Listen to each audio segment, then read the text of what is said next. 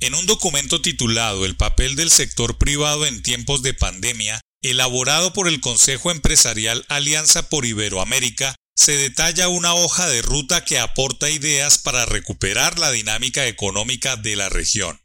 El texto cae como anillo al dedo en un momento en que la incertidumbre cabalga sobre los gobiernos y las empresas, al tiempo que detalla el papel de los empresarios en la solución del problema. Y es que en noción del tiempo, una cosa piensan los gobiernos y otra muy distinta a los empresarios. Para los presidentes, ministros, alcaldes y gobernadores, su gestión tiene fecha de caducidad o los rigen las elecciones democráticas, Mientras que para los socios de una empresa, las juntas directivas, la alta gerencia, presidentes y gerentes, los días, meses y años están regidos por planes bien detallados en el largo plazo con sus resultados medibles, cuantificables y cualificables. Para salir de esta crisis, el concurso del sector privado es determinante, no solo porque tienen más tiempo en sus proyectos, sino porque están más preparados para generar empleos, poner a producir sus industrias, pagar impuestos y hasta negociar en bien del país cosas tan extraordinarias como la adquisición de las anheladas vacunas.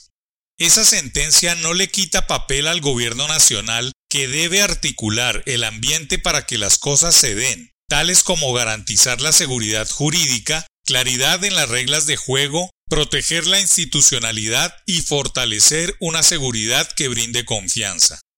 En estos puntos es en donde se encuentran los sectores público y privado, no solo en estos tiempos de pandemia, sino durante todos los emprendimientos que procuren el bienestar general. El primer punto de coincidencia para avanzar en el rol privado en esta coyuntura es reconocer que la crisis será profunda y dejará muchas cicatrices el sector privado jugará un papel clave en la reconstrucción. Ha sido líder, solidario, se ha adaptado y ayudado a los gobiernos reconvirtiendo sus aparatos productivos y servicios para apoyar las medidas para combatir la pandemia. También ha recortado dividendos para invertir en la empresa, manteniendo sus servicios, permitiendo que los servicios esenciales no fallaran en el confinamiento apoyando a proveedores, emprendedores y a pequeñas empresas, y aportando ideas y soluciones desde las plataformas empresariales. Se abre paso un nuevo pacto social, donde trabajen de manera conjunta el sector privado, el resto de la sociedad civil y los gobiernos.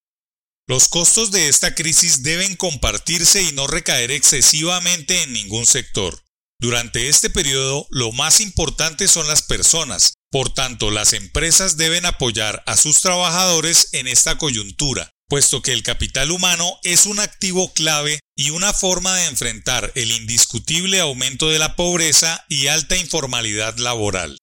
Una idea bien importante para desarrollar del documento en mención es que América Latina debe buscar financiamiento y ayudas internacionales para mantener a flote las MIPYME y familias, claves en la lucha contra la pobreza. Las medidas de apoyo al sector empresarial deben considerar la dimensión sectorial y tengan un enfoque microeconómico, puesto que no todos los sectores han sido impactados por igual. Desde ya es un asunto clave hablar de una suerte de plan Marshall para la reconstrucción de la región que tardará varios años.